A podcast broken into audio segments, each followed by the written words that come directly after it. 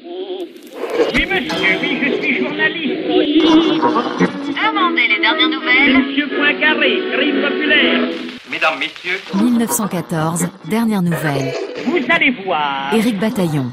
La Serbie s'inclinera-t-elle devant l'ultimatum autrichien s'interroge le petit Parisien ce 25 juillet 1914. Après avoir lu la note adressée par Vienne à Belgrade, le journal constate qu'une humiliation aussi complète équivaudrait à une abdication. Le matin ajoute que cette note, qui expire ce soir à 18h, cause une stupeur en Europe. L'écho de Paris ajoute que la sommation autrichienne est doublée de la menace allemande à l'intention de la Triple Alliance de ne pas intervenir et de laisser ce conflit se dérouler localement. Pour l'action française, organe du nationalisme intégral, l'ultimatum apparaît comme une épreuve pour l'entente franco-russe, la Russie brûlant d'engager ses troupes et la France se demandant si la Serbie vaut vraiment la peine d'un conflit général. Quant au journal socialiste L'Humanité, sous la plume de Jean Jaurès, il estime que cette note combinatoire autrichienne est sans précédent dans les annales de la diplomatie et déplore que le gouvernement soit aux abonnés absents, puisque le président Poincaré et son premier ministre sont toujours en voyage quelque part entre Saint-Pétersbourg et Dunkerque. Tiens, Dunkerque justement. On en parle encore dans l'Humanité dans la page consacrée au sport. C'est de cette ville du Nord que s'élanceront dans quelques heures les rescapés du Tour de France cycliste, 12e édition.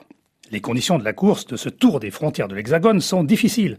Beaucoup de routes sont à peine pavées, pleines de nids de poules, de charrettes, de carrioles à bras et de voitures à chevaux. Le vélo, sans dérailleur, pèse une douzaine de kilos et ses roues sont fragiles. Pas moins de neuf anciens vainqueurs sont présents cette année et l'on assiste à une lutte fantastique entre le français Henri Pellissier et le belge Philippe Tiss. Vainqueur l'an dernier, Tiss domine depuis le départ donné à Saint-Cloud le 28 juin. Mais dans l'étape d'hier, entre Longueville et Dunkerque, il a changé de roue à la sortie de l'île avec l'aide d'un coéquipier en oubliant de ramener à l'étape son moyeu poinçonné. En vertu du règlement, il a donc reçu une pénalité de 30 minutes. De sorte que demain, son suivant immédiat, Henri Pellissier, s'élancera avec moins de deux minutes de retard au classement général. L'arrivée s'annonce particulièrement disputée au Parc des Princes, le vélodrome d'Auteuil à Paris.